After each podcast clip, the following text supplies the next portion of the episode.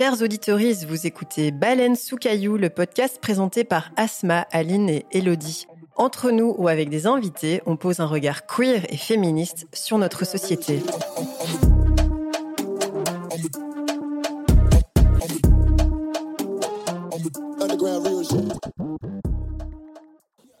Les amis, ces derniers mois, j'ai très régulièrement eu des pensées dures envers moi-même et envers le monde, et c'est pour ça que je quitte tout Internet, et les réseaux, les mails, les news et même le téléphone pendant un mois. Les écrans, les 49.3, les messages, les séries, les manigances de Total Energy, les notifications, les haters, les écolos, pour qui c'est jamais assez, retournent mon cerveau et me dépriment au plus haut point. Même si j'aime trop certaines choses que m'apporte la toile, à savoir votre mobilisation pour un monde meilleur et votre soutien, amour envers mon travail, je souffre aussi beaucoup trop de toutes les remarques et critiques sur ma vie, de toutes les personnes qui me proposent de partager leurs trucs, qui me disent ce que j'aurais dû faire et ce qu'ils auraient fait de mieux à ma place. Avec toutes ces sollicitations, je n'arrive plus à me concentrer, je n'arrive plus à me retrouver, à lire, à écrire, à ne pas comparer, à décider seul, à être seul. Et surtout, j'arrive plus à trouver des stratégies pour changer le monde et pour qu'on profite de ces dernières années de paix pour construire un monde plus doux. Il paraît qu'on fait moins l'amour parce que ce qu'il y a sur les écrans est plus excitant. Il paraît qu'on dort moins, parce que pourquoi faire quand on peut vivre dans un monde virtuel, qu'on passe 8 heures par jour sur nos écrans en plus du travail, à consommer des gens beaux, pour de faux, au lieu de faire autre chose. Je sais plus travailler sur Internet, je sais plus créer sans poster dans la foulée, je ne sais plus draguer sans Insta, je vais essayer de voir comment c'est la vraie vie sans tout ça, et j'espère que ma création en sera plus puissante.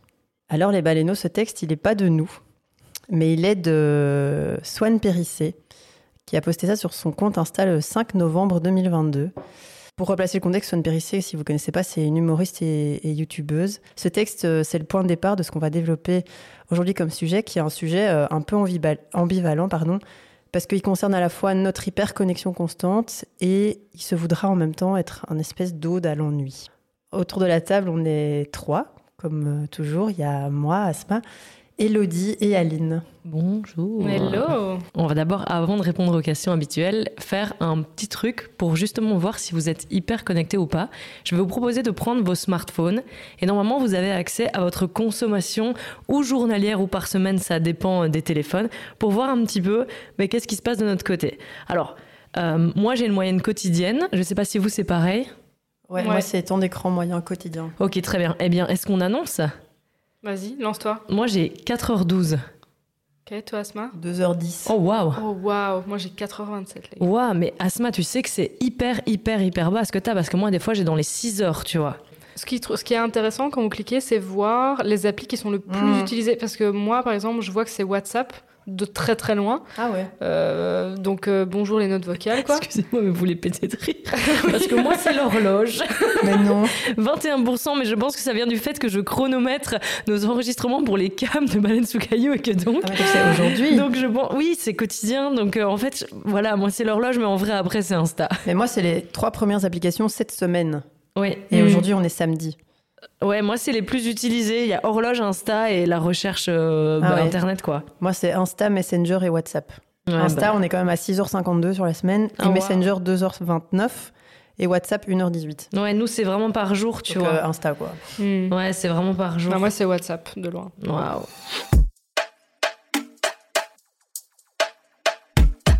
On se lance On se lance. Avec notre rapport aux écrans. Donc quand on parle d'écran, on parle d'ordinateur aussi, smartphone, etc.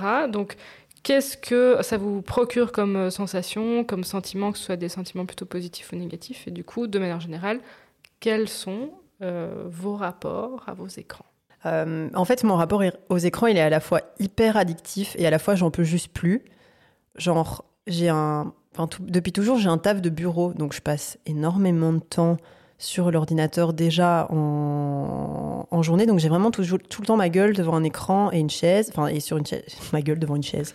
Non. C'est sympa ton bureau. Elle élève des, des chaises. Oh, j'arrive pas à faire ma blague, c'est nul. Euh, voilà, c'est vraiment la plupart de mon temps, sauf quand je suis en déplacement, mais c'est pas du tout la plus grande partie, euh, la plus grande partie de mon taf. Mais c'est marrant qu'on on fa- on ait fait ce, ce- ce petit test avant parce que dans ma préparation, j'ai mis que c'est mon rapport à mon smartphone qui est le plus problématique parce que j'ai l'impression que je passe vraiment, vraiment beaucoup de temps dessus.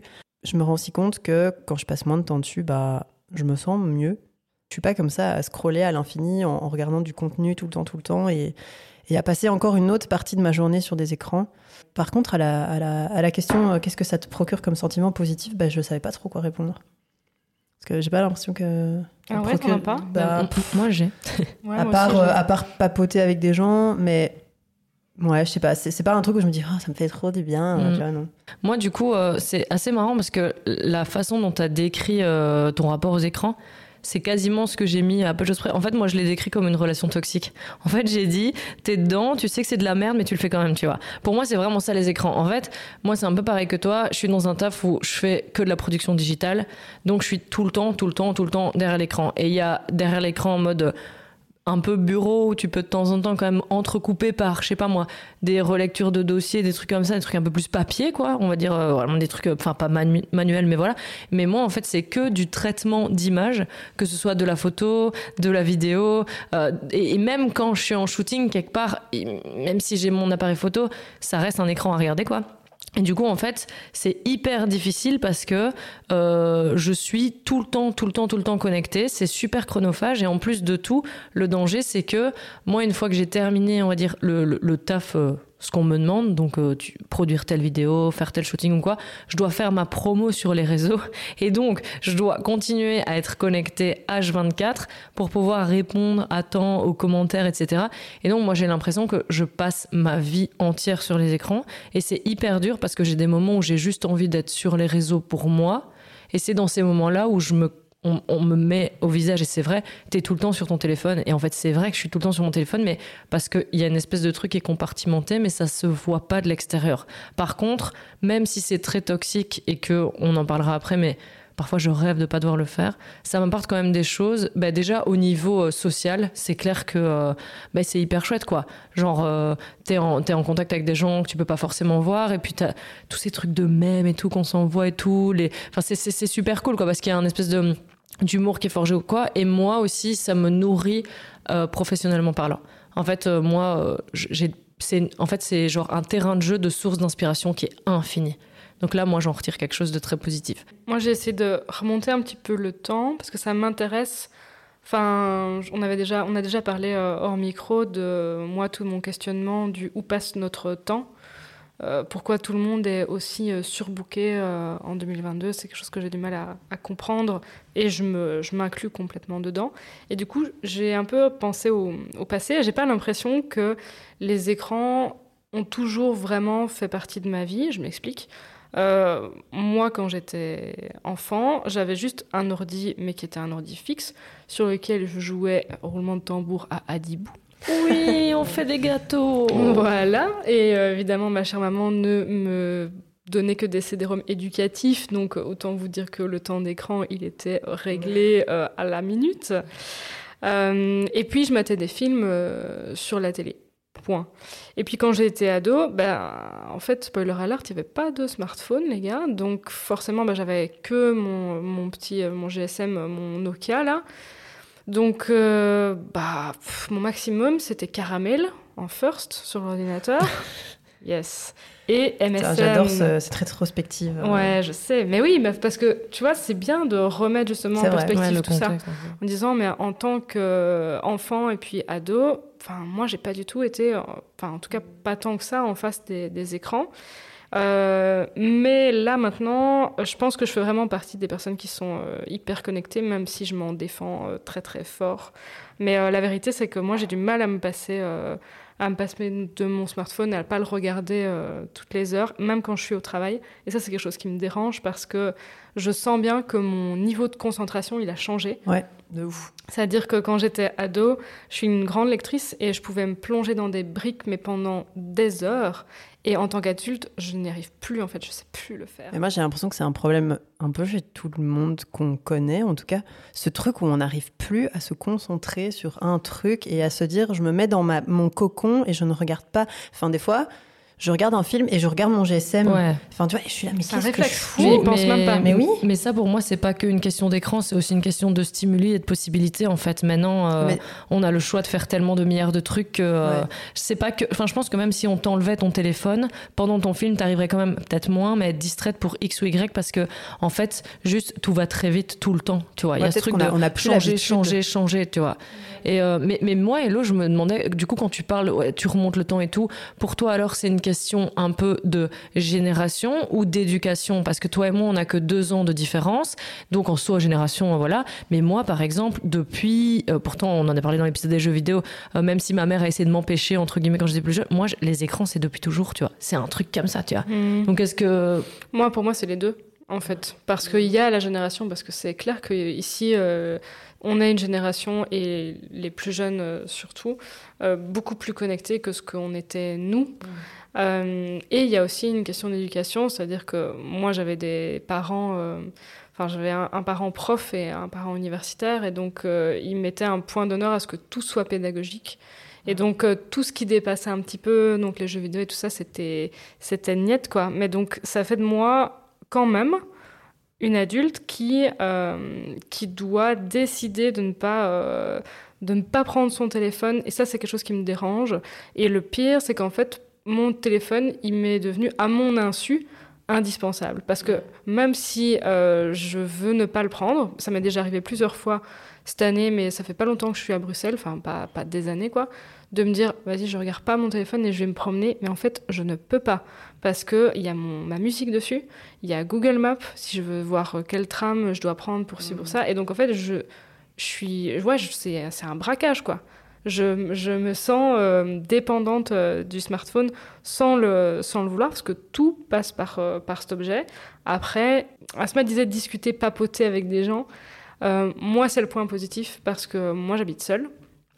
Et du coup, on m'a déjà fait la remarque, c'est quelqu'un qui m'a dit, mais t'es jamais seule, parce qu'en fait, t'es tout, en permanence en connexion avec des gens. Et en fait, cette personne avait raison, parce que même si j'habite seule, en fait, je suis tout le temps en train de parler à quelqu'un. Je suis tout le temps en train de faire un vocal, d'écouter un vocal, de regarder un message, de ci, de ça. Donc, en fait, c'est comme si moi, fictivement, je me représente toujours, genre mes potes dans la pièce, en fait.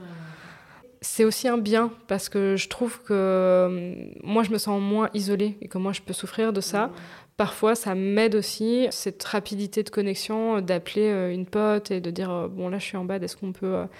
est-ce qu'on peut discuter un peu? Ou j'ai besoin d'un retour sur un truc. Et donc là, c'est immédiat. Et ça fait, ça fait plaisir, mais c'est clair que si on pousse ça plus loin, bah, c'est trop quoi.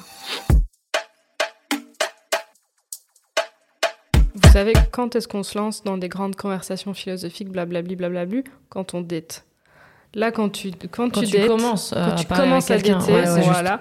Alors là, t'inquiète même Ouais, pas que tes tartines, tu les, tu les, euh, tu les tapes, tu vois. Mais encore une fois, et là, on, c'est une semi, euh, une semi digression, mais moi, dans le dating, je trouve que le smartphone fait pas, fait pas toujours du bien. C'est bien parce que ça permet plein de choses, mais c'est pas bien parce qu'en fait, t'as trop le, t'as, t'as une fausse impression de trop de choix. Et du coup, tu te retrouves, moi, je me retrouve euh, ouais, systématiquement face à des gens qui sont en mode, ben, je vois quelqu'un d'autre, des gens qui veulent pas, qui ont l'impression qu'ils vont se fermer des portes parce qu'ils te datent toi et pas la voisine. Et donc, euh, c'est, c'est- ou le voisin, bien sûr. Euh, c'est, voilà, mais c'est une fausse impression. Mais ouais, c'est comme si tu pouvais être connecté à tout le monde. Et donc, du coup, pourquoi tu t'arrêterais sur une personne Et le smartphone permet ça? Et je trouve que Ouais. pour les relations interpersonnelles, ça fait pas du bien.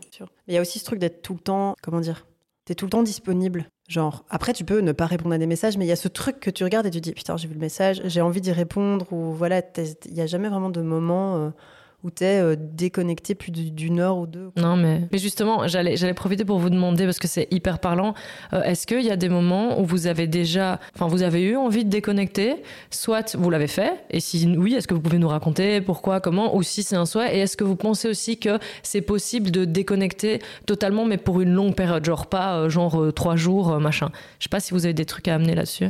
J'ai- L'hiver passé, donc il y a un an, je ne sais pas ce qui s'est passé en moi, mais j'en pouvais plus des réseaux, vraiment. Enfin, j'étais là, il y a trop, il y a trop de sollicitations, il y a trop de trucs. Je, vois trop de trucs passer sur Instagram que j'en peux plus de lire parce que je suis vraiment, je suis vraiment euh, abonnée à beaucoup de comptes féministes aussi. Donc, les comptes féministes, c'est bien, mais il y a aussi beaucoup de violence enfin, pas violence, euh, genre, c'est pas les comptes féministes qui, propagent la violence, mais qui propagent des paroles violentes, des actes violents. Ouais, le, fait d'être tout le temps connecté aux autres et tout, je me suis dit, putain, je, JPP en fait. Et donc, j'ai, désinstallé Instagram pendant un mois. Ça paraît pas grand chose pour peut-être beaucoup de gens, mais je pense que dans notre génération de gens qui sont beaucoup plus connectés, quand tu es sur Instagram, couper Instagram pendant un mois. Genre, j'ai désinstallé l'application et tout. Ben, en fait, j'ai remarqué que je me portais mieux et que. Enfin, je me portais mieux parce que j'arrêtais de voir toujours ce que les autres faisaient en me disant purée, ça, ça a l'air cool. Ah, j'étais pas invitée là. Ah, il y avait ça, merde, j'ai raté cette soirée. Alors que j'étais à une autre soirée qui était tout aussi bien. Le FOMO. Mais oui, le Ouais, FOMO. c'est lié, hein, je pense. épisode 2 de la saison 1. En fait, je faisais ma petite vie et je me disais pas tout le temps, à chaque fois que je fais quelque chose, je vais poster euh, sur Instagram. C'est pas une obligation en soi de poster sur Instagram, mais c'est juste une habitude que j'ai prise, en tout cas personnellement. Je pense que ces derniers temps, je le fais un peu moins quand même. Et ce que j'ai remarqué aussi, surtout, c'est que, eh ben justement, je parlais beaucoup plus avec mes potes en demandant T'as fait quoi? Qu'est-ce que tu deviens? Et ils me posaient la question aussi parce que t'as pas cette possibilité de toujours voir ce que les autres font et donc de ne pas avoir à leur demander des nouvelles parce que tu sais que machin était là, que Bidule était euh, au marché de Noël, euh, qu'il y avait cette soirée-là, que ci, que ça. Et donc ça recréait des, des interactions beaucoup plus intimes avec mes potes. Et donc ça, c'était assez cool. Sur le long terme, moi, ça me paraît compliqué. Parce que rien que le fait d'avoir un podcast dont la visibilité dépend beaucoup des réseaux, voire que des réseaux quasi, bah on ne peut pas prendre le luxe de s'en passer totalement parce que du coup on n'aurait plus aucune résonance et euh, c'est pas non plus le but de parler tout seul euh, dans un micro. C'est très chouette de raconter sa vie, mais voilà, on a envie que les autres l'entendent, les autres le voient. Oui, c'est matériellement possible, mais Bah, puis Mais ça il faut reste le un vouloir, outil. quoi. On n'est pas voilà. obligé de s'en passer dans- totalement à 100% comme si c'était euh, euh, le démon, quoi, tu vois. Ouais, ça. faut savoir doser, quoi. C'est un peu comme tout. Et toi, du coup, Hello? Moi, je pense que c'est ça, il faut savoir doser. Bah, pff, moi, déjà, les réseaux, j'ai que Insta et Facebook. Rien d'autre. Et Facebook, franchement, j'en fais plus grand chose. ouais, non. Et euh, j'ai déjà pensé partir, mais j'en ai besoin bah, pour BSC, j'en ai besoin. Et, euh, et pour les events, en Mm. fait, il n'y a pas encore ça sur Instagram. Et c'est la seule chose qui me, qui me retient. Donc moi, TikTok, Twitter, tout ça, jamais été dessus. J'ai pas vraiment fait une, une, une vraie pause, ou en tout cas pas de manière consciente, pas comme toi, tu vois, de désinstaller pendant un mois le truc. Non, pas du tout. Mon utilisation, elle varie vachement en fonction de mon humeur. Et parfois, j'ai l'impression en tout cas d'utiliser Instagram à des fins utiles. Donc soit pour les mi- militer, soit pour visibiliser des choses qui me tiennent à cœur. Donc par exemple cette année, euh, j'ai enfin voilà, vécu une, méga grosse rupture il y a un peu plus d'un an et euh, je suis vraiment passée par euh, bah, toutes les étapes que tout le monde connaît. Et du coup j'en ai profité pour essayer de visibiliser un petit peu ça et euh, montrer ce que ce que c'était en fait de de souffrir et euh, et de se poser plein de questions et comment on va mieux et qu'est-ce qui, qu'est-ce qui nous sert. Et ça, j'ai pu le faire via Instagram. Il y a pas très longtemps, il y a quelques mois, je suis allée voir une amie dans les montagnes et en fait, on était. euh, Ouais, il neigeait et tout, donc je dis il y a pas très longtemps, mais il y a quand même un peu longtemps. Du coup, on s'est un peu paumé et moi, quand je pars en voyage, c'est un truc pour me déconnecter un petit peu. On marchait et tout avec son chien dans la neige, perdu dans les montagnes en France, et on est tombé sur. euh, un truc qui est très commun, mais une petite maison comme ça dans les montagnes abandonnée, qui est une maison complètement euh, saisonnière, mais où tu es coupé du monde. Mais vraiment, genre là, en fait, les gens font leurs conserves et tout, et ils sont là pendant six mois, basta. Il y a que euh, la neige autour d'eux. Il n'y a pas de réseau, il y a que dalle, et je vous avoue que ça m'a un peu fait frissonner, et je me suis un peu projetée en mode, je pense que ça me ferait du bien d'être six mois dans cette baraque en fait. Et je me suis dit, ouais, mais la création, enfin les trucs de fou que je, que je pense pouvoir sortir si en fait je m'enferme dans cette maison euh, pen- pendant six mois, voilà, il y a eu un petit peu un, un petit fantasme de d'isolement comme ça, et je crois que les réseaux ont beaucoup participé à la construction de cette petite rêverie. Ben moi du coup je vais répondre à ma propre question. En fait il y a genre, je crois que c'est pendant l'été, on avait fait un petit jeu euh, avec Asma et Arthur, je sais pas si tu te souviens. Et en fait on avait, on, a- enfin, on avait parlé toute la soirée puis on avait eu chacun un Ah gage. oui, c'est vrai. Ah voilà, ça y est. Et en fait, moi, il m'avait donné euh, le gage de couper mon téléphone. Je pense que c'était pendant 24, 24 heures heures. seulement, je crois, ouais. Et bon, c'était pas anodin, hein, mais ils m'ont donné ce gage parce qu'on voulait un peu, euh, un peu se taper dans les pattes et forcément, ils savaient que j'étais beaucoup dessus. Et euh, ben, c'était assez interpellant la manière dont j'ai réagi. Pas forcément positivement de prime abord, dans le sens où euh, ben, je pouvais choisir le jour et c'était vraiment tout un foin. quoi. J'étais vraiment en mode, mon Dieu, il faut que je réfléchisse à quel jour potentiellement on ne devrait pas m'appeler pour bosser, ou si jamais, je sais pas moi, euh, euh, parce que je pouvais pas du tout avoir mon téléphone, mais comme tu l'as dit tantôt, Hello, ça voulait dire pas genre Maps, pas machin, tchic-tchac, donc j'étais là, ouais, si je sors ce soir, je dois prendre des métros, c'est le bordel, enfin bref. Et du coup, Finalement, je pense que j'ai choisi de faire ça en week-end et j'ai même un peu triché parce que je passais la journée avec Asma, donc en vrai, ça aide déjà un peu à la déconnexion. Et en fait, c'est assez marrant ce qui s'est passé parce que c'était en deux temps. Au début, c'était super dur. Euh, mais pas pour les raisons auxquelles je m'attendais. Genre, il était logique que je savais que j'allais pas parler à mes potes, machin et tout. Mais en fait, moi, ça a été déjà pour mes parents, parce que j'ai toujours un petit œil sur euh, ma maman, être sûr qu'elle va bien, etc. Et je me disais, merde, si à ce moment-là, maintenant, il y a un truc et qu'elle m'appelle, je le verrai pas. Et ça, c'est le problème de la disponibilité dont vous parliez. C'est genre, on, sait qu'on est disponible et donc quand on va pas répondre, enfin c'est bête mais on a appelé Arthur avant l'enregistrement, il répondait pas, on était là oh mon dieu il répond pas, franchement c'est impoli alors qu'en fait ben, rien à voir, juste il répondait pas quoi. Et du coup il y a eu ce truc là et puis il y a eu le truc du taf où je me disais mon dieu mais si on m'appelle pour un contrat super important et que je passe à côté et ça s'est révélé être vrai en fait parce que je pense que j'avais réussi à négocier que je pouvais rallumer ma 4G juste pour voir s'il n'y avait pas un message de ma mère et que j'avais vu que j'avais euh, une grosse proposition de contrat en fait, pardon. Et donc moi je me suis dit mais moi mais même une journée j'ai pas le droit de le faire. Et donc ça ça a été vraiment super chiant parce que je me suis sentie prise en tenaille vraiment à fond et autant ça m'a fait bien de, du bien de me dire ben on regardait un film, j'avais pas la possibilité de me dire ok je suis sur mon tel, on mangeait ensemble à table, il était pas là posé que tu juste t'as une notif, tu tu check même si tu l'ouvres pas, tu vois et tout. Donc tout ça c'était trop bien, mais je me suis quand même rendu compte que moi il y avait ce il y avait ce truc-là où je peux pas vraiment déconnecter à 100%. Et donc la question de est-ce que j'ai l'impression qu'on puisse déconnecter à long terme, pour moi c'est clairement un non, quoi. Mais euh, c'est peut-être que mon avis. Je sais que quand je pars en week-end ou quoi, j'essaye maintenant un peu de genre déconnecter et tout. Moi, ce qui est cool, c'est que j'ai pas trop ce problème avec les stories, qui sont quand même un truc. Il y a quand même plein de gens qui font des stories. Et je me posais la question en préparant l'épisode, et je, voulais vous la poser. Quand vous faites une story, parce que avant, quand vous faisiez des photos, genre on fait une photo avec un appareil jetable, c'est pour la re-regarder, avoir la surprise et faire oh mon dieu, mais est-ce que quand vous faites une story, vous re-regardez votre story vraiment pour dire mon dieu, ce moment est incroyable, vous regardez combien de personnes l'ont vu?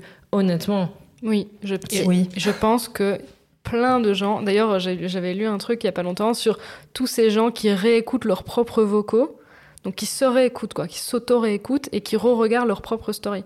Donc oui, je pense que c'est un vrai truc. Par contre, ça m'intéresse de, comprendre parce que c'est vraiment quelque chose que moi je fais par exemple. Moi je fais aussi. Mais pour les vocaux, j'ai un vrai truc. Enfin, je veux dire, moi quand je fais un vocal qui est pas lol lol bon matin, qui est autre chose, euh, souvent, je me rends compte que quand je suis en roue libre comme ça et que je fais un mhm. vocal à, un ou une pote pour mhm. expliquer quelque chose, souvent, il y a quelque chose de l'inconscient qui se libère.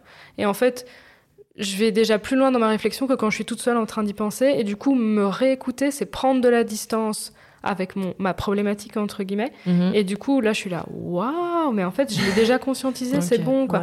Donc voilà, c'est pas juste un truc de narcissique de dire, euh, oulala, là là, on, on, parle et en plus on se réécoute. Hashtag Asma qui en fait dans cette top podcast à BSC. Moi, j'ai un truc, ok, j'avoue. À chaque fois qu'on poste un épisode, je le réécoute une fois et c'est tout. Mm. Voilà. Mais ça, ça je trouve ça plus que ce soit toi pour tes vocaux ou Asma pour les. Mais, mais, mais moi, c'est vraiment le truc de story dans le sens où, enfin, je sais pas vous, mais moi, j'ai constaté par exemple que quand je vais pas bien, euh, que je suis un peu plus stressée, un peu plus anxieuse ou quoi, et que donc mon estime de moi est pas très haute, parce que souvent quand je vais pas bien, t'as pas une estime dingue de toi, t'es là, on dire, je vais pas faire de story. Les moments où je vais faire des stories, c'est quand, dans mon espèce de rapport à moi-même, je me dis, bah c'est quand même cool ma vie, c'est quand même cool ce que je fais, je suis quand même peut-être quelqu'un de cool et tout. Et il y a un côté où quand même tu veux montrer un peu aux autres ce que ah, tu es en train de faire ou que tu es cool. J'ai l'impression de faire beaucoup, par exemple, des recos donc, c'est-à-dire, si j'écoute une chanson, si je vois un film que j'ai trouvé OK, une série, alors je vais pas mettre un avis, etc. Parce que j'ai l'impression que tout le monde donne toujours son avis. Mais, mais, en vrai, on s'en fout de vos avis, les gars. Enfin, vraiment, parlez-en avec, avec vos potes quand euh, vous êtes face-to-face. mais nous faire un, un avis euh, sur vos réseaux, franchement, non. Donc, moi, je fais pas ça, mais je partage l'affiche, par exemple, et toujours avec un petit cœur ou un truc comme ça. Et du coup, la personne qui. Enfin, moi, ça m'arrive souvent qu'on me dise Ah, tu l'as regardé, qu'est-ce que t'en penses? Là, la personne qui demande mon avis, je lui donne. Mais je n'ai pas commencé à jouer, euh, je sais pas, ouais, Jean-Michel cinéphile, euh, ça m'énerve. Donc euh, voilà, ouais, ça dépend, ça variable en fait. Hein.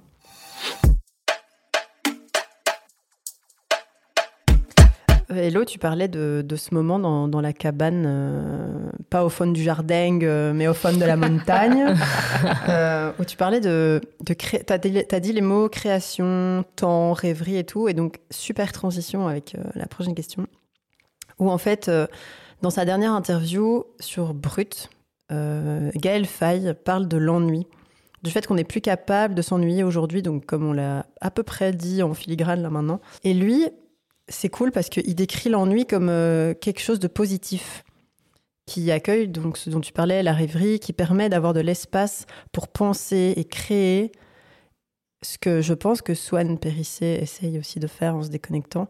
Et je voulais savoir du coup, c'est quoi votre rapport à l'ennui slash au calme? Pour moi, c'est pas la même chose, mais c'est quoi votre rapport à ces deux notions? Ouais, c'est pas pareil. Mais euh, moi, j'ai adoré cette vidéo parce que je suis mais 100% d'accord avec ce qu'il dit. Et d'ailleurs, quand j'ai dit braquage de temps, ça vient de cette vidéo. Hmm. C'est lui qui dit euh, en fait qu'il y a un braquage de notre temps de vie. Moi, ma grand-mère, elle me disait toujours je m'ennuie jamais. Et euh, je me souviens que je comprenais pas pourquoi elle me le disait parce que je lui posais pas trop la question. Hein. Je lui disais Mamie, est-ce que tu t'ennuies? Non. elle me disait moi, je ne m'ennuie jamais. Et en fait, avec le temps, je trouve ça beau et je comprends pourquoi elle le dit et je me dis mais ouais, comment est-ce que tu peux t'ennuyer avec toi-même en fait? Pour moi, l'ennui c'est le meilleur allié de la création. Mais vraiment, je ne vois pas ce qu'il y aurait d'autre. Personnellement, moi quand j'ai l'esprit super occupé, que j'ai vraiment une to-do qui est hyper longue comme mon bras, euh, j'ai zéro idée. J'ai zéro idée et j'ai zéro envie d'avoir des idées. Je ne sais pas créer. D'ailleurs, quand on prépare les épisodes, etc., en fait, je peux pas mettre ça sur une. Euh, je mets ça sur une to-do, mais je sais que je vais pas pouvoir le faire comme ça parce que ça va pas sortir. Je vais pas sortir quelque chose de bon sous la contrainte. Euh, mais par contre, quand je suis euh, en voyage, par exemple, comme je l'ai déjà dit, ou alors je suis seule chez moi et j'ai vraiment du temps devant moi, j'ai aucune, euh, aucune pression, ou je suis en demi-sommeil, donc je suis en train de me réveiller et en fait mon esprit est complètement libre, je suis pas encore en train de me dire ah ouais je dois faire ça, je dois faire ça au taf, etc. Là je sors des idées. Là j'ai envie de prendre une photo, j'ai envie de prendre mon carnet, j'ai envie d'écrire, j'ai envie de vraiment créer quelque chose et j'ai l'impression que ça vient du vide, ça vient du rien parce que je peux enfin m'entendre euh, penser quoi. Et sinon, j'ai l'impression que je m'entends pas penser parce que je suis de toute façon toujours en interaction avec quelqu'un, euh, donc je suis un peu focus sur ce qu'on me dit quand même. Hum, au travail, ben voilà, je suis au travail, je suis toujours dans un projet, mais j'ai pas un espace mental qui est infini, en tout cas pas aussi clair, pas aussi limpide que quand je suis seule et qu'il n'y a rien. Du coup, moi, je sais que j'ai besoin de silence. Moi, j'ai besoin de silence et de calme dans ma vie. En fait, j'ai besoin d'être loin du bruit du monde.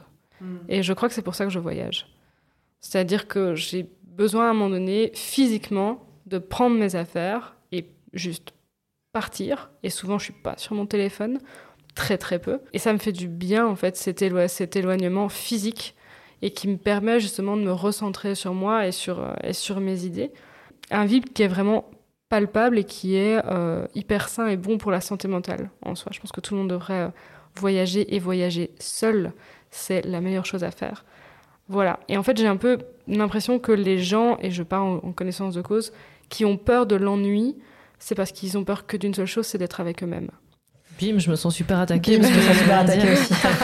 oui, j'ai fini. Bah, moi, j'ai eu super du mal à répondre à cette question, en fait, vraiment. Parce qu'en fait, moi, je ne. Déjà, je ne supporte pas le silence. Alors. Avant, j'aurais dit pas, maintenant, je vais dire peu. Parce que honnêtement, ça s'améliore. En fait, moi, je ne sais pas, je n'ai pas encore trop défini d'où ça venait mais je ne sais pas m'ennuyer en fait. Asma se fout tout le temps de moi euh, parce que, mais c'est vrai, mais un gosse de 4 ans, tu vois. Genre, il me faut une sollicitation de quelque chose. Euh, des fois, je lui dis, tu fais quoi? On fait quoi? Et elle dit, bah rien, je rentre de ma journée, j'attends, je sais pas, 15 minutes sur mon lit et je fais rien, tu vois. Et je suis là, mais alors on s'ennuie ou alors il y a un problème, tu vois. Et moi, j'ai vraiment du mal avec ça parce que tu parlais, je sais pas, d'espace mental ou de multitâche ou quoi, mais en fait, moi, je fais toujours 36 000 trucs en même temps. Je sais pas si c'est le bon plan. Parce que je dis pas que c'est toujours méga bien fait du coup, même si je trouve que je m'en sors pas trop mal. Mais du coup, moi, tu vois, quand il me reste déjà qu'une seule chose à faire sur ma, journée, une seule tâche, c'est déjà très perturbant pour moi. Parce que j'ai l'habitude d'être tout le temps dans ce rush, d'être sollicité, je commence un truc, puis on m'appelle, machin, tchac, gna, Et du coup, quand il y a vraiment rien, genre, j'ai rien à faire aujourd'hui, je vois pas de potes et je suis chez moi, c'est super perturbant pour moi et c'était pas facile. Mais c'est marrant parce que je trouve qu'il y a eu un petit peu un twist où en fait, en septembre, j'ai eu vraiment un, un mois de taré où là, euh, toutes mes envies de sollicitation étaient comblées, mais fois 10 000, et où là, ça a été trop, vraiment, et où j'ai pas été chez moi pendant presque 30 jours d'affilée, ou si j'étais chez moi, il y avait toujours quelqu'un, enfin, j'ai jamais été toute seule. Et du coup, après, j'ai commencé à courir un peu après ça, et maintenant, je commence à bien aimer être seule chez moi machin et limite si mon téléphone sonne à faire oh non j'avais envie d'être solo mais c'est vraiment c'est le début du truc et, euh, et c'est pas évident pour moi quoi tu vois il y a un truc euh, pas très naturel. Donc est-ce que ça vient d'une peur, comme tu dis, ou je sais pas. Mais euh, ouais, c'est assez compliqué pour moi de, de, passer du temps seul, vraiment seul, avec aucune sollicitation. C'est pas facile. Du coup, une petite transition vers Asma, parce que tu dis un truc intéressant, tu dis, tu te tournes vers Asma et euh, tu dis, ok, qu'est-ce qu'on fait? Mm. Et en fait, moi, j'aimerais, enfin, est-ce que vous avez un avis sur l'ennui en couple?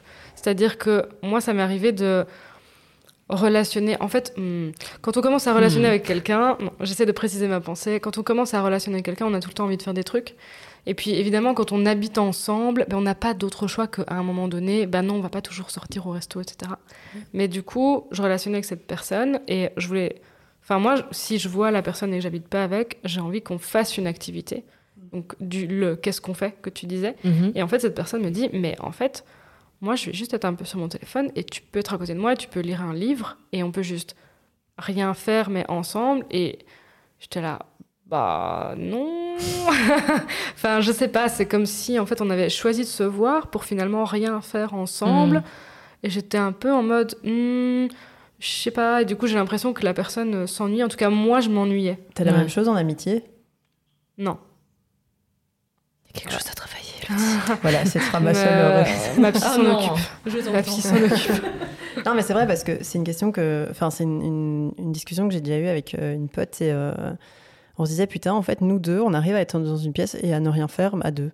Et c'est OK. Et le silence, il est OK parce qu'on sait que ben, on est juste content d'être ensemble et content d'être à deux. Et peut-être qu'on va faire un truc, peut-être qu'on va pas faire un truc, mais la présence de l'autre fait du bien. Enfin, moi, j'ai jamais habité avec ma copine j'ai quand même déjà passé beaucoup de temps avec ma copine chez elle, chez moi, enfin ça dépend. Ah ouais Ouais, je te jure, truc de malade. Mais pour moi, ça ne me dérange pas. Justement, je pense que c'est une force d'arriver à pouvoir s'ennuyer parce que. Et encore, je sais même pas si c'est s'ennuyer, tu vois. C'est genre juste être calme au calme et pas euh, faire 36 000 trucs. Je pense que c'est une force parce que ça prouve que tu as assez confiance en toi et en la personne pour te dire bah, on est juste dans une pièce ensemble et, même ça, c'est cool. C'est aussi cool que de faire une activité, c'est aussi cool que, que, je sais pas moi, n'importe quoi d'autre. Mais euh, et je pense que c'est important d'arriver à se donner ce genre de moments. Parce que tu peux pas être tout le temps, tout le temps, tout le temps, tout le temps, tout le temps en train de faire des trucs, quoi. je sais pas. C'est un peu, il y a un peu une quote comme ça dans Pulp Fiction où c'est le, personnage de Mia Wallace qui dit justement euh, que, bon, je retransforme la phrase, mais que le silence est est jamais pesant quand les deux personnes euh, se plaisent vraiment, quand les personnes sont vraiment bien ensemble. Mais moi, je trouve qu'elle a raison, mais j'apprends seulement ça, tu vois. Mais je pense que c'est pas. Moi, ça, ça vaudrait en amitié et en couple. Hein. Même si en couple, c'est plus marquant parce que tu passes peut-être plus de temps et que tu attends plus que voilà. Mais le truc, c'est que euh, je pense qu'on est aussi un peu drainé à ça. Et justement, on peut faire un lien avec les réseaux aussi. Prenez des je sais pas moi, des couples un peu d'influenceurs, j'en sais rien, qui sont pas spécialement nos modèles, mais ils sont tout le temps en train de faire des trucs, leur vie a l'air dingue, machin, hein, et même en amitié, les potes ils sortent, machin, tchic tchac.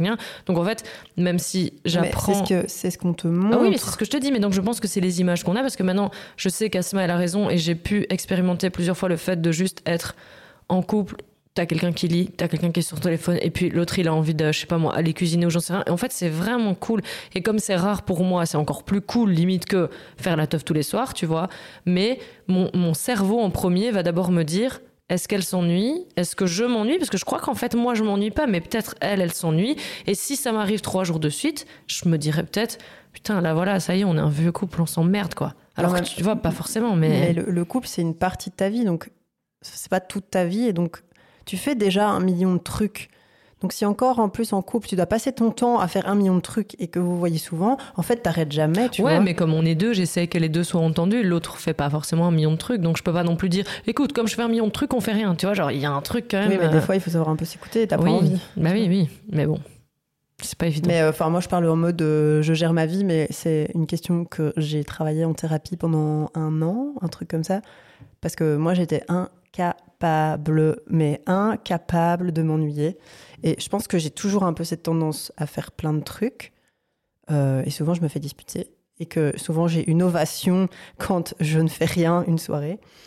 Euh, et je pense que c'est quelque chose sur lequel je devrais toujours travailler parce que j'ai envie de faire un million de trucs, parce qu'il y a plein de choses qui m'intéressent, parce que j'ai beaucoup d'amis, parce que je suis en couple, parce que j'ai un travail, parce que j'ai un podcast, parce que si, parce que. Et en fait, tu dois avoir ta famille, tu vas. Ouais. Enfin, tu vois, c'est c'est sans arrêt en fait. Et donc, au bout d'un moment, si même en couple, tu sais pas te poser deux secondes et demie, en fait, t'arrêtes t'arrêtes vraiment jamais, jamais quoi. Enfin, Non. Et ça fait la bonne transition vers ma question suivante. Quand vous arrivez à être seul, qu'est-ce que vous faites? De ce temps et est-ce que c'est facile pour vous? Bah donc, ça s'est relié avec euh, la, la question d'avant où je parlais de ma thérapie. Avec ma psy, j'ai dû faire une liste de choses que j'aimais faire quand je suis seule. Mais j'en étais tellement. En fait, j'étais tellement tout le temps, tout le temps en train de faire quelque chose d'autre que quelque chose avec moi-même que je ne savais même pas dire Ce que j'aimais faire avec moi-même Ouais. quand j'étais toute seule et que ça m'angoissait de malade, quoi. Genre, j'étais là. Ce que tu as dit, le fait d'être seule et d'avoir peur d'être avec tes propres pensées, ben, c'était ça, en fait. Je pense que c'est ça que je fuyais. Et donc, euh, bah, j'ai fait une liste. C'est un, peu bateau, mais euh, lire, écrire, faire du yoga, allumer une bougie qui sent bon, danser, chanter, prendre un bain. euh. Et, mais ça peut être des trucs un peu moins quotidiens. C'est par exemple, tu parlais du voyage seul. Ben, j'ai voyagé seul deux mois et demi. Bah, voyager seul, au début, ça m'a mis ultra inconfortable. Mais genre, à la fois, j'étais méga contente parce que je me suis dit, putain, je pars en sac à dos, deux mois et demi, je suis seule, j'y vais, c'est parti. Et euh, les moments où je me suis retrouvée seule à une table au restaurant, putain, mais l'angoisse de l'enfer, quoi. Genre, j'étais là, je n'ai aucune contenance, je suis nulle, je suis seule à une table et je ne sais pas quoi faire de moi-même. Et donc, j'étais là, je regardais mon livre, je regardais un peu les gens et tout. Et en fait, c'est devenu une chose avec laquelle j'étais à l'aise au fur et à mesure du temps, quoi. Parce que pour moi, c'est pas un truc inné. Voilà. Ouais, c'est une parfaite euh, transition avec euh, ce que je dire. On est ensemble.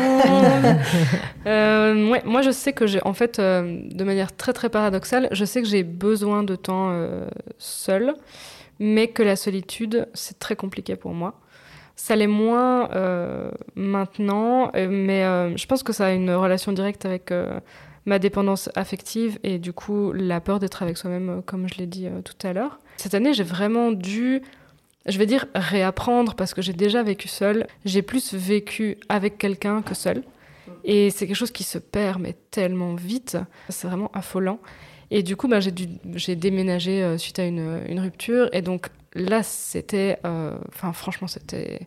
Je crois que c'est une des choses les plus difficiles que j'ai dû faire de ma vie. J'étais à nouveau seule dans un appart après une xème rupture où je me suis dit ouais c'est trop bien, je vais enfin construire un truc de bien, nanana, raté, c'était un fail. Et donc vivre avec ton échec et en plus face à toi-même, face à, avec, avec ton cœur que tu ramasses euh, sur le sol et tout, mais waouh, l'en- l'enseignement euh, était un peu violent et ça m'a demandé un travail sur moi-même qui est toujours en cours, mais j'y arrive quoi. Mais c'est quelque chose qui se, qui se perd.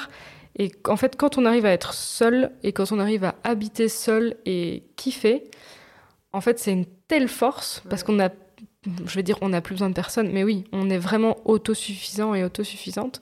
Et en fait, c'est une telle force qu'il y a des gens qui veulent plus revenir en arrière.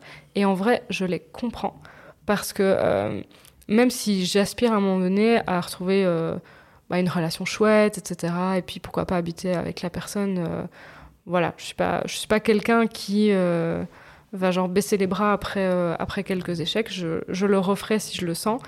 Mais en même temps, je trouve que moi, ça me, enfin, moi personnellement, en tout cas, ça me fait très peur parce que, bah, ça y est, j'y suis arrivée, j'ai regravi la montagne, donc j'ai pas du tout envie, en fait, de Tout redescendre et devoir tout ouais, remonter. je veux dire baisser la garde, mais c'est pas cool. Mais Mm. en fait, ouais, tout redescendre et puis après, si ça ne fonctionne pas encore, bah tout réapprendre. Et vu comment j'en ai chié, euh, franchement, pff, voilà, compliqué. Et avoir son espace seul, il y a aussi des gens qui font le choix, mais pas par peur, mais pour le fait de se dire, ben voilà, j'ai un, un espace qui m'appartient, j'en fais ce que je veux, je fais ce que je veux de mon temps. Et puis si je décide de relationner, de voir la personne que j'aime, ben let's go. Mais sinon, ici, enfin voilà, c'est vraiment, euh, c'est vraiment chez moi, quoi. Pour répondre à la question de ce que je fais quand je suis seule, en fait, moi, soit je suis vraiment dans l'action, de ouf, C'est-à-dire que j'en profite pour euh, bosser, faire ma liste de tout doux, ma lessive, machin. nanana. En plus, le nettoyage me calme, donc euh, ça n'est jamais fini. Donc je fais vraiment du pratico-pratique. Soit vraiment, euh, j'essaye d'être dans un- une certaine forme de lâcher prise et donc d'être de prendre soin de moi, en fait. Je sais que c'est un truc qui est très à la mode, hein, le care avec moi-même, etc. Mais c'est, vrai. Voilà, c'est un peu un lieu commun, mais c'est quelque chose qu'on devrait tous et toutes mettre en pratique parce qu'on est très, euh, on est très bienveillant souvent avec les personnes que l'on aime, mais on l'est pas beaucoup avec avec soi. Et donc j'essaie de mettre ce temps à profit pour faire quelque chose que je faisais pour quelqu'un d'autre et que je n'ai jamais fait pour moi. Donc par exemple me faire quelque chose de chouette à manger. Euh, je l'aurais fait euh, de ouf euh, pour euh, tous mes ex euh, réunis, mais pour moi ça m'ennuie et en fait c'est, enfin voilà, il n'y a pas de raison que je me traite moins bien que ce que j'aurais traité euh, un amoureux ou une amoureuse. Donc voilà, je profite du vide pour créer et pour prendre soin de moi, pour le moment en tout cas. Ça me fait hyper écho ce que tu dis en fait. Enfin, J'aurais dû limite noter à chaque fois parce que il y a plein de trucs que tu as dit qui m'ont fait penser à plein de choses sur lesquelles je pourrais rebondir. Mais moi aussi, je pense que si je dois m'amuser à calculer, déjà j'ai passé plus de temps à habiter avec quelqu'un que seul. Euh, et alors moi, je suis vraiment, euh, en fait, je pense que j'ai beaucoup de d'amour, d'affection, je sais pas, de, de trucs à donner. Et du coup, en fait, moi, les choses que, enfin, comment comment expliquer? En gros, moi, les choses que je, je faisais, je vais le mettre au passé, je les faisais pour euh, euh, ma partenaire en mode parce que ça lui faisait plaisir et c'était comme ça que j'étais contente, tu vois. Genre à chaque fois c'était en mode euh, je pense qu'à ce moment-là, je savais pas ce que j'aimais bien et donc je savais pas ce que j'aimais faire quand j'avais du temps parce que moi ce que j'aimais bien c'était rendre quelqu'un heureux, tu vois. Ça marche aussi en amitié mais en couple c'est un peu plus compliqué parce que c'est vite de la dépendance affective et enfin ça peut aller trop loin quoi. Et du coup, ben, quand je me suis retrouvée à moi aussi donc j'étais assez longtemps euh, en couple habité avec la personne et tout quand je me suis retrouvée seule même si j'étais en coloc mais bon c'est quand même pas pareil ben moi j'étais hyper perturbée au début. Déjà j'ai l'impression d'avoir un peu genre raté ma vie genre mon dieu je me retrouve toute seule j'ai la trentaine euh, quel enfer quoi. Et en fait j'étais vraiment perdue parce que je savais pas ce que j'aimais faire et du coup j'étais là en fait c'est trop chiant. Donc j'ai comblé à mort en invitant tout le temps des gens en sortant machin tchic tchac gna. Et en fait je me suis rendu compte que je m'étais perdue et je pense que justement quelqu'un qui sait pas du tout du tout du tout rester seul et qui s'ennuie vraiment tout le temps c'est peut-être quelqu'un qui a pas encore trouvé qui il était ou ce qu'il aimait faire etc parce que maintenant moi ben moi aussi c'est des trucs bateaux que je peux citer mais enfin moi genre quand je suis seule ben j'adore regarder des films d'horreur parce que c'est pas des trucs que je peux partager beaucoup en tout cas avec beaucoup de personnes de mon entourage. Donc là je suis vraiment enfin moi je, je suis team euh, je mets un film d'horreur euh, à minuit il fait noir dans mon lit et je kiffe et les gens sont là ah ça fait trop peur mais j'adore Moi tu peux, mais tu Oui, sais je que je serai, sais. sous, je serai sous ta couette. Ouais, ça c'est clair. Mais genre, je vais jouer à la console, je vais faire un peu de guitare, je vais, je vais chipoter sur des trucs et tout. Et en fait, maintenant, j'aime vraiment bien. Mais ça a été, euh, ouais, ça a été, ça a été compliqué, quoi. Ce truc de, en fait, maintenant, j'aime bien avoir mon espace. Et je pense que, je sais plus comment tu l'as, tu l'as formulé. Je sais plus si c'est euh, Asma Wele, mais en mode euh, que du coup, si tu sais être seul avec toi-même, c'est bien parce que limite c'est après plus constructif ou, ou ce genre de choses. Mais c'était un énorme apprentissage et ça, euh, bah, je pense que c'est un peu euh, les expériences de chacun. Enfin, tu vois, Asma, toi, tu disais que tu n'avais jamais euh, vécu avec ta partenaire et je pense que ça t'a permis de bah, forger ce côté-là peut-être plus vite que Hello et moi qui avons été tronqués ou enfin, tu vois, genre, c'est c'est pas le même bagage en fait, quoi. Donc, Oui.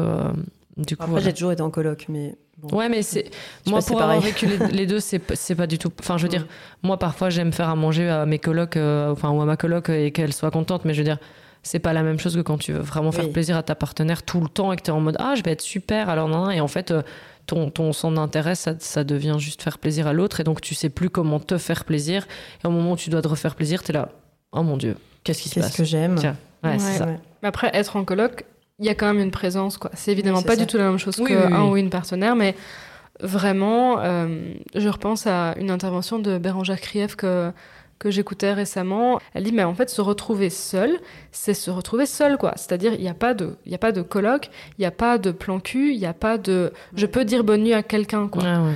Il y a juste toi. T'es là, toi, seul. Si, en fait, tu triches, entre guillemets, en disant, bah, je relationne de loin, de manière ouverte avec cette personne, tu n'es pas vraiment seul, en fait. Ouais, c'est ça, oui. Mais je pense que c'est pas pour rien que dès qu'on est célib, on va sur Tinder. Enfin, Ouais, c'est sûr. genre, on sait pas être seul. Tinder, c'est l'enfer. Bah, ouais, ouais, ouais, vous êtes Mm. l'exception. hein, euh. C'est quoi. franchement, je suis touchée. Ouais. Mais du coup, euh, parce que là, on est parti un peu en mode euh, le couple, Ouais. le fait d'être seul et tout, ce qui est très intéressant, parce que tout ça a découlé, mais on va essayer de se recentrer quand même un petit peu sur euh, Oui. les réseaux, les écrans, etc., parce que c'était quand même le thème de cet épisode. Euh, en tant que militante, quand on est sur les réseaux, ben, on reçoit et on voit, en fait, on fait pas que recevoir, mais on est tout le temps sollicité par des trucs, des infos, des events ou des, des propos violents qui sont repris, etc. Et donc, ben, je voulais savoir comment vous, vous vivez ce surplus, parce que c'est quand même un surplus, je pense, d'informations au quotidien. Est-ce que vous connaissez des gens qui, du coup, euh, ben, t'en as parlé un peu Asma ce- tout à l'heure, se disent c'est trop, moi j'arrête, et peuvent même à la limite baisser les bras alors que euh, c'est juste une sur, surinformation des réseaux. quoi. J'aimerais bien qu'on parle un peu de ça, je trouve que c'est important. Si je peux commencer, en fait, moi, ça m'a fait penser à hum, un échange que j'ai eu avec euh, une des intervenantes qu'on a interviewée au Recyclard pour l'event euh, The Price of Pleasure, qui avait fait tout un, workshop sur euh, le fait de militer, mais aussi de prendre soin de soi et de se reposer. Et je trouvais que c'était très intéressant comme, discussion parce qu'en en fait, on n'en parle jamais, on est toujours là. Enfin, on en parlait dans l'épisode précédent sur la musique, on, fait, on milite tout le temps et on s'accorde pas de pause. Et quand on fait pas des actions militantes ou que nos actions sont peut-être pas 100% alignées avec qui on est, ben on s'auto-flagelle. Et en fait, je pense que des fois, il faut juste arriver à se dire là, là, aujourd'hui, j'ai pas envie d'être militante, je me déconnecte, je, supprime Instagram, je, je suis plus. Donc oui, moi, je l'ai fait. On a le droit de se retirer quelque temps de, tout ça. Ce qu'elle disait, c'est que si on a envie que les choses changent, il faut qu'on soit reposé pour pouvoir y contribuer. On peut pas le faire quand on est au bout de notre life ou que c'est encore un truc parmi tant d'autres et euh, une charge mentale parmi tant d'autres et tout. Après, tu as l'autre côté où c'est un privilège de pouvoir se dire j'arrête. Parce que des fois, il y a des gens qui peuvent juste arrêter de militer, que ce soit dans leur vie quotidienne, sans se dire je suis militante, mais voilà, c'est. C'est donc le fait de, de couper Insta euh, à un moment, de peut-être muter parfois des comptes ou quoi, euh, de moins aller à des événements féministes, euh, etc. Bah, des fois, ça fait en fait juste du bien et je pense qu'on a le droit de le dire aussi. Quoi. Ouais. Et. Ouais, Non, non, vas-y, je t'en prie. Non, mais c'est juste, je voulais juste terminer en disant que bah, la militance, elle se fait dans les rues, mais elle se fait aussi énormément à travers les écrans. Et euh, enfin voilà, je trouve qu'il faut trouver un bon équilibre entre, entre les deux, plus le repos. Mais moi, je pense que le burn-out militant, c'est une, c'est une réalité. Je pense qu'on on- on ne peut pas et on ne doit pas être sur tous les fronts. C'est en fait impossible. Et s'exprimer sur tout ce qui sort, toutes les actualités, militer tous les jours, que ce soit dans la rue, euh, les réseaux, s'informer, parce que on se faisait un peu la réflexion avec, euh, avec une pote de enfin et moi je me suis fait la réflexion personnellement de me dire mais tout ce que je consomme enfin la plupart des choses que je consomme maintenant c'est du contenu militant. Donc en fait dès que je prends du temps pour lire c'est encore un essai. Dès que je prends du temps pour écouter un podcast c'est encore un truc. Et je me dis ouais mais en fait je peux juste euh, lire un roman aussi hein, et Ouais, pas de pas de souci quoi. Donc je pense que c'est réellement épuisant euh, mentalement. Et donc pour répondre à la question d'Aline moi j'ai vraiment des j'ai vraiment des proches qui ont, un peu arrêté euh, les réseaux pour, euh, pour cette raison-là. Et donc, euh, des personnalités aussi. Bah, tu parlais de Swan Périssé dans l'intro. Je pense que c'est un très bon exemple, mais elle est loin d'être la seule. Et alors, moi, j'étais d'accord quand tu disais le militantisme, c'est pas que dans la rue, c'est aussi sur les réseaux. Et ben moi, je voulais dire l'inverse. Je voulais dire que c'est aussi sain de se rappeler que les réseaux, ça n'est qu'une une certaine image de la réalité, même si les conséquences de ce qu'il y a sur les réseaux sont réelles. Demain, on coupe Internet, il n'y a plus rien, on lève tous et toutes nos yeux de nos fucking téléphones, et ça s'arrête en fait. Mais les combats, par contre, ils seront toujours là. Ce sera toujours la même chose. Mais ça se passera comme ça se passe déjà maintenant dans la rue, euh, dans nos maisons et euh, dans nos jobs. Et c'est là que ça se joue vraiment. Et les, les réseaux, pour moi, ce n'est qu'un moyen Ouais. de plus. C'est une caisse de, résonance en fait. Exactement. Et du coup, c'est pour ça qu'il faut l'utiliser, mais avec intelligence et parcimonie pour ne pas, euh, ne pas s'épuiser, quoi. Et en fait, moi, je réagis pas sur tout. On parlait des stories euh, tout à l'heure. Moi, j'ai pas, par exemple, faire une, une, une story à chaque fois que je vois un truc. euh, ben, L'épisode précédent, on parlait de, de- des accusations sur Norman, etc., etc. Je vais pas à chaque fois ni repartager, ni prendre euh, la parole parce que euh, parce que je trouve ça épuisant. Et puis parfois, il y a des affaires que j'ai l'impression de ne pas maîtriser. Je pense qu'il faut avoir aussi l'honnêteté intellectuelle de se dire qu'on ne connaît pas tout, on ne sait pas tout, et donc c'est ok de ne pas donner son avis. En fait, c'est ok de ne pas avoir d'avis, Oui, tout aussi. simplement. Putain, tellement. Vraiment. Et donc, c'est bien de penser à soi et à sa, sa, sa santé mentale. Et donc, bien sûr que j'ai envie toujours de réagir à des choses qui me choquent euh, et qui m'attristent. Mais en fait, comme hors du réseau militant, je me demande toujours, est-ce qu'il va en découler quelque chose de positif? Est-ce que si je prends la parole, il y aura une vraie euh, plus-value? Est-ce que ça va pas trop me coûter? Et alors, je crois assez peu, euh, voire pas du tout, au débat entre gros guillemets qu'on peut avoir sur les réseaux sociaux. Euh, via via euh, post interposé, etc., etc. Pour moi, c'est pas c'est pas euh, le bon espace pour débattre mmh. parce que c'est c'est tronqué. Donc voilà, pour moi, le burn-out militant, c'est un vrai truc et les réseaux ne sont qu'un moyen. Et c'est un mmh. très bon moyen, hein, mais faut faire attention quoi. Mmh.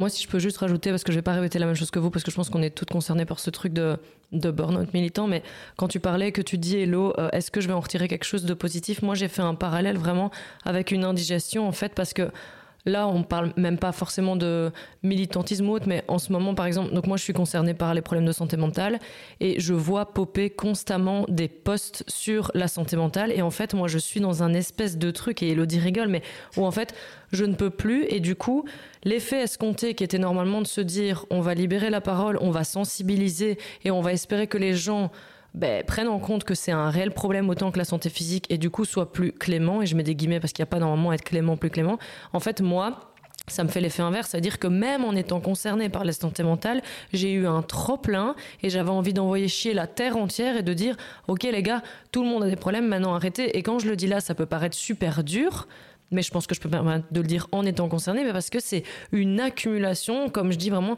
une indigestion d'informations tout le temps, tout le temps, tout le temps, tout le temps. Et je pense que c'est un peu comme dans tout, et on en parle souvent dans nos épisodes. Faut vraiment savoir doser, quoi, parce que, en fait, et même je me dis par rapport à l'extérieur, par rapport à des gens qui sont pas dans nos cercles, eh ben, de voir ça 500 euh, fois par jour sur leur réseau, peut-être qu'à la fin ils sont là, ces féministes elles font chier quoi. Alors que les messages qu'on essaie de délivrer et les combats ils sont vraiment importants et justes, mais il faut quand même garder conscience que ouais il faut aller sur le terrain et que il faut que ça reste ben, pas indigeste quoi. Enfin si pour nous c'est déjà dur, je me dis putain mais il y en a qui doivent vraiment péter un câble quoi. Et c'est compliqué et, euh, et moi j'ai eu ce truc ouais vraiment. Euh, mais ça c'est des fragiles quoi. Enfin je veux dire je les choses, elles n'ont pas changé parce qu'on était gentil et qu'on parlait pas trop. Ah non, mais c'est pas du tout ça que je dis.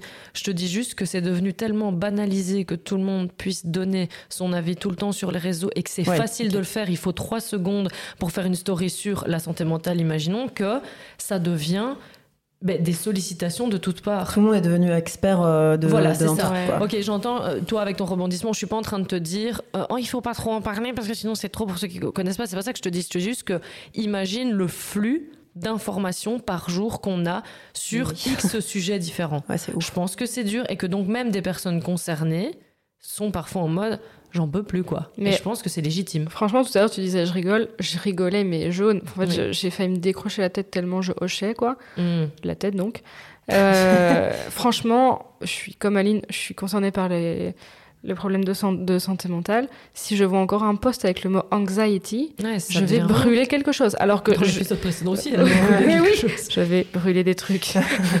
mais euh, et je trouve ça horrible parce qu'en fait, Évidemment que le but de ces postes, c'est donner des clés, soit aux personnes qui ont de l'anxiété, soit aux personnes qui relationnent à des personnes qui ont de l'anxiété. Mais en mm. fait, ça finit par générer soi-même de l'anxiété, ces putains de postes. Ou, ou, que les gens se détournent des gens qui ont de l'anxiété en se disant, c'est déconné, tu vois. C'est ça que j'essaie de, de, de, donner et que je donne pas correctement parce que c'est encore flou dans ma tête, mais il y a quand même un problème de surconsommation, quoi.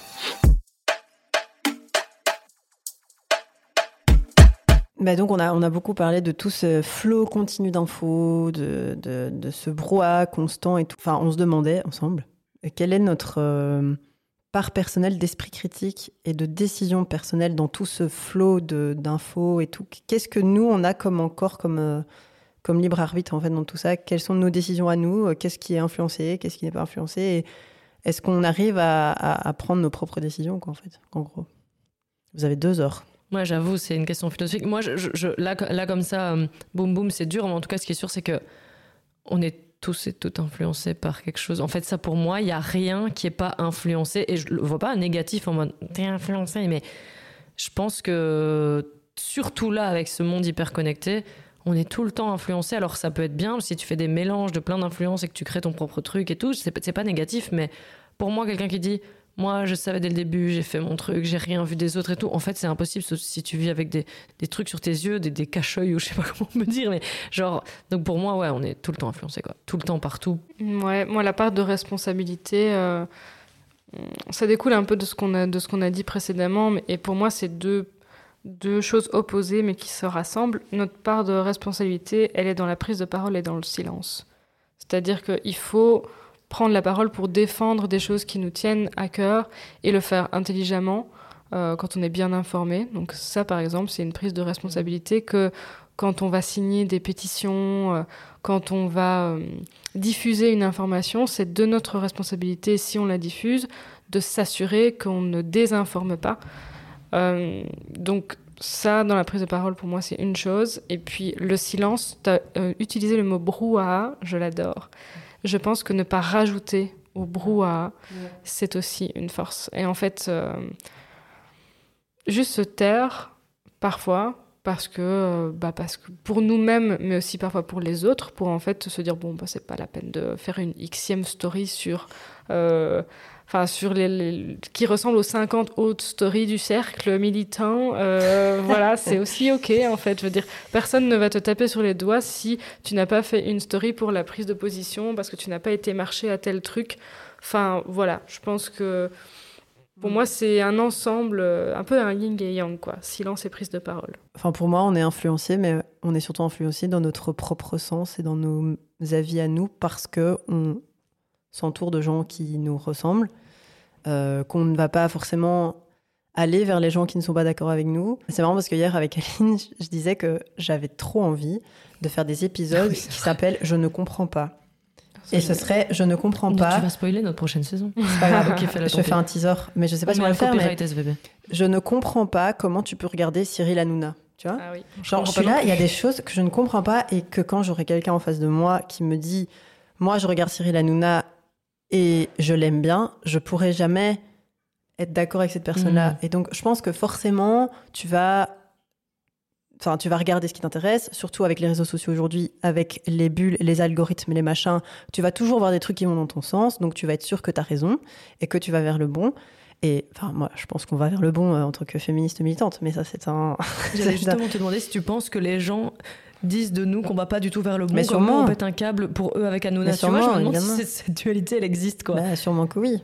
Mais oui, je, pense. Mais il y a ce truc de genre, on a très peu de paroles qui nous contredisent autour de nous, de manière générale, en fait. Mais je trouve ça hyper intéressant euh, que tu parles de ça, que tu parles d'entre-soi, parce que moi, c'est quelque chose qui me dérange vraiment. Et je me sens, et j'ai envie de partir tellement dans tous les sens, je me sens tellement pas nourrie intellectuellement je me sens plus nourrie en fait.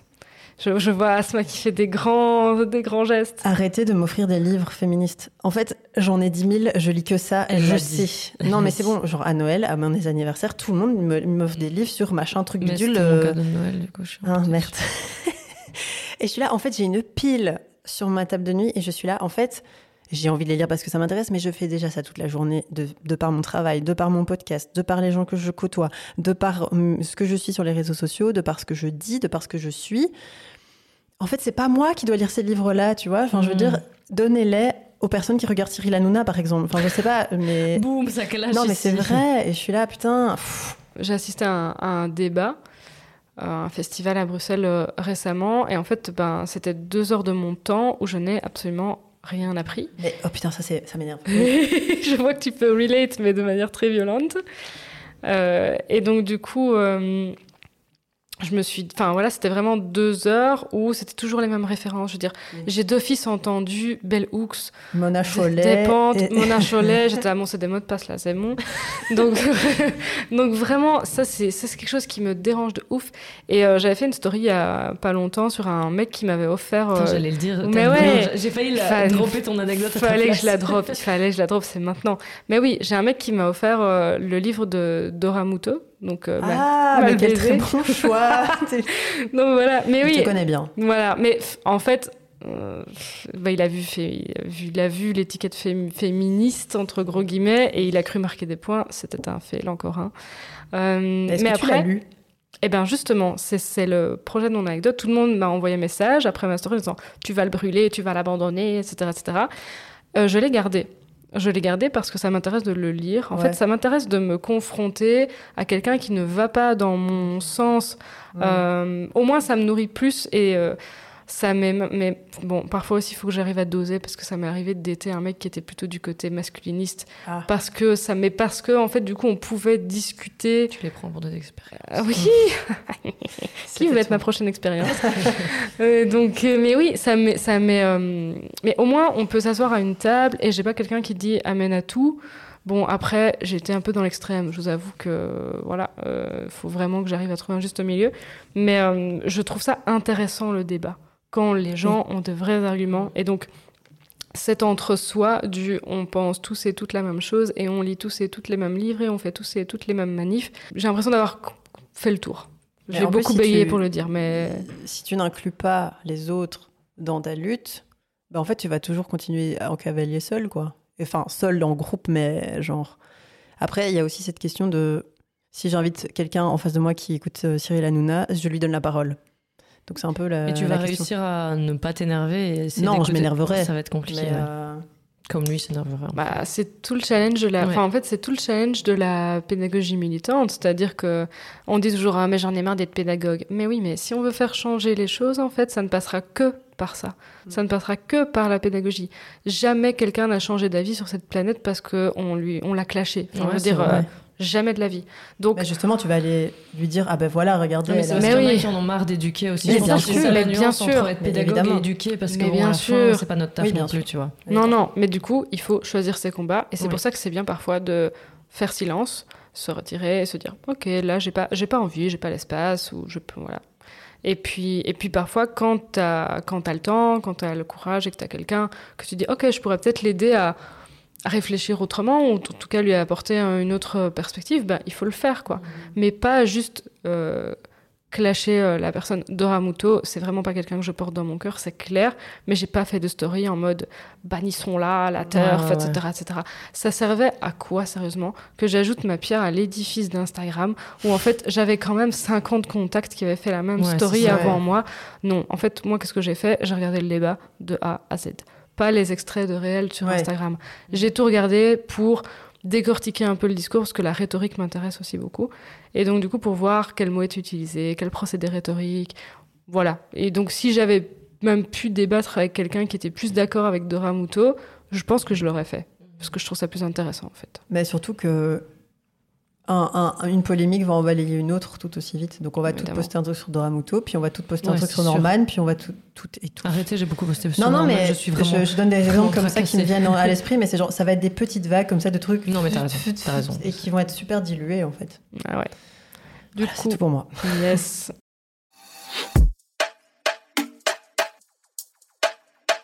Du coup, un- on va terminer par vos petits tips. Mhm. Donc, un tips pour déconnecter. Moi, la, la mer, le soleil, la chaleur et le sable, c'est genre tout ce à quoi j'aspire euh, dans la vie, qui me calme et qui me Mm. fait, qui me donne la possibilité de ne rien faire aussi d'autre. Moi, si je dois donner un truc que j'ai pas dit, genre un truc que tu fais pas tous les jours chez toi, genre méditer, j'invente, je dirais randonner. Moi, ça, ça marche super bien pour moi. Genre euh, marcher dans la nature. Et en plus, je crois que c'est con, mais comme je suis occupée à marcher, que souvent je fais mes photos, machin et tout, j'ai pas trop mon téléphone pas, pas, pas très près, donc j'arrive à déconnecter en mode parce qu'il est pas très accessible. Et donc ça me force. Et après, ça fait une boucle où je me dis, ah, c'était cool. Et ça, ou alors il y a pas de réseau parce que je suis au fin fond des bois. Et donc, euh, ouais, randonner, c'est pas mal. Hmm. Bah, moi, mettre le téléphone dans une boîte pendant 12 heures. Voilà. Tu le fais? Ouais. Ah. Je le fais. Euh, après, faut bien, si vous avez prévu de voir des potes, faut bien se coordonner quand même. Sinon, c'est la merde. Mais euh, vraiment se dire, OK, aujourd'hui, de, je sais pas, 8, de 8h du mat à 20h, ce téléphone, euh, il reste dans une boîte, je m'en fous. Excellent. Ouais. C'est radical. Comme nous. Allez Sur ces belles paroles. Oui, je pense qu'on peut clôturer. Merci euh, les baleineaux de nous avoir écoutés pour ce nouvel épisode euh, sur la l'hyperconnexion, la déconnexion, l'ennui, le calme, euh, plein de choses comme ça. Et n'hésitez pas, putain j'ai bugué, n'hésitez pas à nous suivre sur nos réseaux, Insta, Facebook, nous écrire à balensoucaillou, podcast à gmail.com. On a aussi un site internet où tout est repris. Rendez-vous dans un mois pour le prochain épisode, toujours à trois. Et au revoir. Au revoir. Salut. Salut.